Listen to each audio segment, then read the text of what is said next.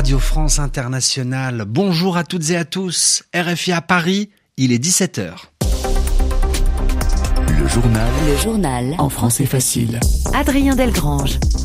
Nous sommes le mercredi 17 janvier. Trois titres à la une de cette édition. Tout d'abord, le forum de Davos, un forum économique et mondial qui réunit en ce moment en Suisse de nombreux dirigeants de ce monde, avec une arrivée tonitruante du nouveau président argentin Javier Milei.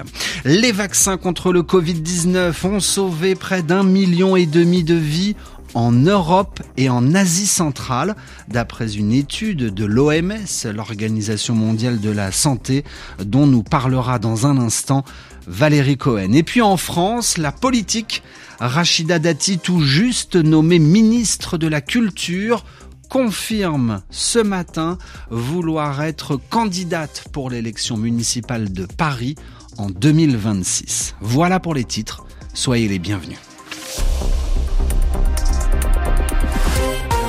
Commençons ce journal par la situation à Gaza, l'arrivée en Égypte ce matin de deux avions chargés d'aide humanitaire, deux avions cargo. Ils ont atterri ce matin à l'aéroport d'El Arish, situé à environ une heure de route de la bande de Gaza.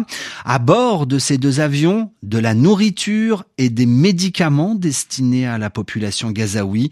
Une aide humanitaire destinée également aux otages israéliens retenus par le Hamas. Depuis le début de cette guerre entre Israël et le Hamas, de nombreux pays arabes appellent à boycotter certains produits, des appels à ne plus acheter, à ne plus consommer des produits américains ou européens se multiplient et les conséquences se font déjà ressentir. Exemple, le PDG de McDonald's qui reconnaît l'impact du boycott sur l'activité du groupe au Moyen-Orient.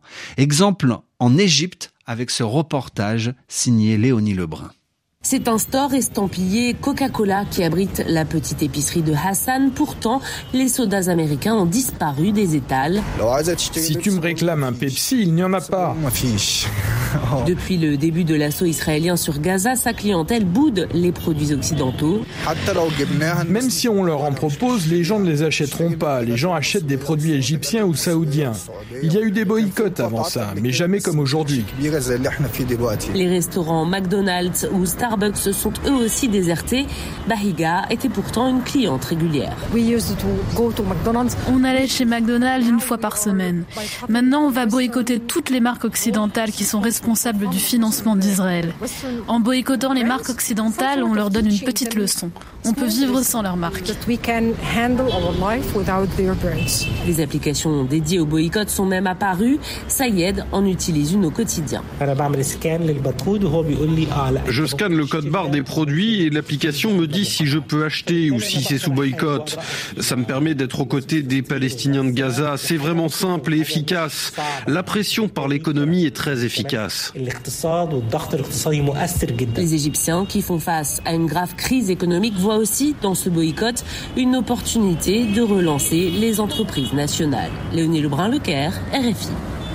L'arrivée remarquée de Javier Milei au Forum économique de Davos qui se déroule en ce moment en Suisse.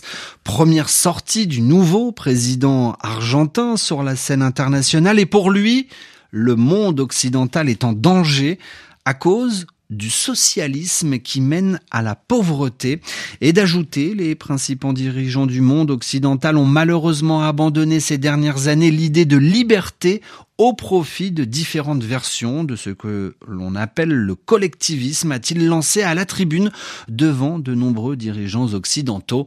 Emmanuel Macron, le président français, doit prendre la parole dans la journée lors de ce forum économique de Davos. RFI à Paris 17h05, le temps de l'analyse pour l'OMS. L'Organisation mondiale de la santé se penche sur les vaccins contre le Covid-19. Ces remèdes sous forme de piqûres et qui ont pour but de lutter contre le coronavirus ont-ils été utiles? D'après l'étude de l'OMS sur l'Europe et l'Asie centrale, la vaccination contre le Covid a permis de sauver des vies avec ce chiffre avancé. Valérie Cohen, bonjour. Bonjour. 1 400 000 vies ont été sauvées grâce au vaccin contre le Covid.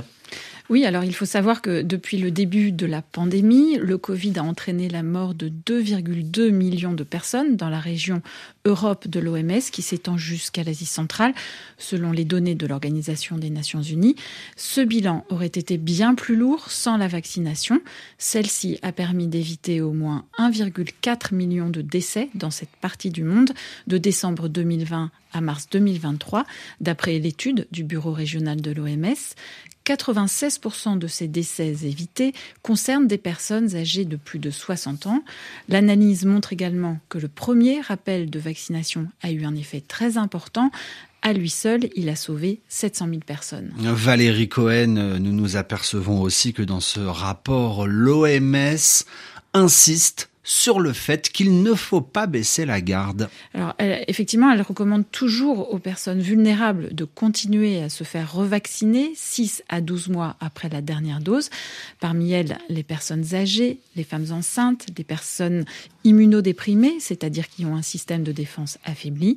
Le virus continue à circuler.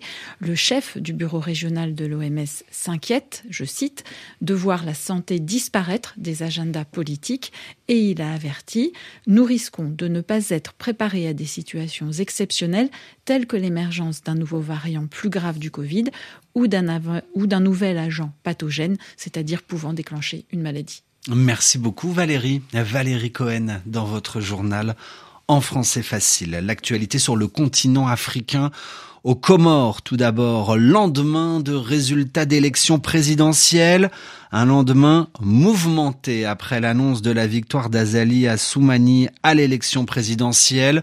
Ce matin, des heurts, des bagarres ont éclaté entre protestataires et forces de l'ordre. L'opposition crie à la fraude et réclame l'annulation de l'élection. Le centre de la capitale, Moroni, qui compte quelques cent mille habitants, a été bouclé par les forces de l'ordre. Le journal en France est facile.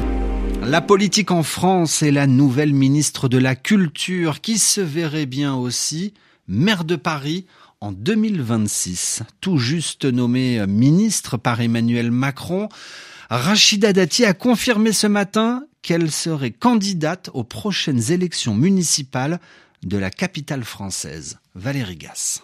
Elle est libre, Rachida Dati. Emmanuel Macron s'en est félicité lors de sa conférence de presse. La nouvelle ministre de la Culture l'a prouvé dès ce matin sur RTL en affirmant Mon objectif, c'est Paris. Vous serez candidate à la mairie de Paris C'est dans trois ans, bien sûr. Je l'ai toujours dit. À peine nommée et décriée comme ministre de la Culture, la voilà candidate pour mener la bataille électorale dans la capitale. À en croire le chef de l'État, cette question n'a pas été l'objet d'une discussion ou d'un accord avant sa nomination au gouvernement mais parmi les annonces d'Emmanuel Macron, il y en a une qui va dans le sens de ce qu'attend Rachida Dati, la modification de la loi électorale à Paris, Lyon et Marseille, où les maires ne sont pas élus au suffrage universel direct. Il n'y a pas de raison que les Parisiens, quand ils mettent un bulletin dans l'urne, ils ne choisissent pas la personne qu'ils veulent voir à la tête de Paris. Ce sera dès 2026, ça Mais bien sûr, c'est un engagement qu'a pris le président de la République. Rachida Dati met les pieds dans le plat. La porte-parole du gouvernement, Prisca elle-même invitée sur France Info, ne trouve qu'une parade pour nier que cela pose un problème. Que Rachida Dati soit une femme euh, libre, engagée et d'action, on n'est pas en train de découvrir quelque chose. On va pas se dire que le feu ça brûle et l'eau ça mouille là. Une manière de dire qu'il fallait s'attendre à ce que Rachida Dati fasse du Rachida Dati. L'actualité en France, c'est aussi la relaxe pour euh, Olivier Dussopt. L'ex-ministre du Travail n'est donc pas coupable des faits qui lui sont reprochés. Il était jugé dans une affaire d'attribution de marché public du temps où il était euh, maire. Olivier Dussopt se dit heureux que son innocence soit reconnue. Après le passage du cyclone Bellal sur l'île de la Réunion, un quatrième mort a été identifié une personne victime d'intoxication. Et puis du football à la Cannes, on attend dans moins d'une heure Maroc-Tanzanie et puis à 20h temps universel, la RDC qui accueille la Zambie. C'est la fin de ce journal. Merci de l'avoir écouté.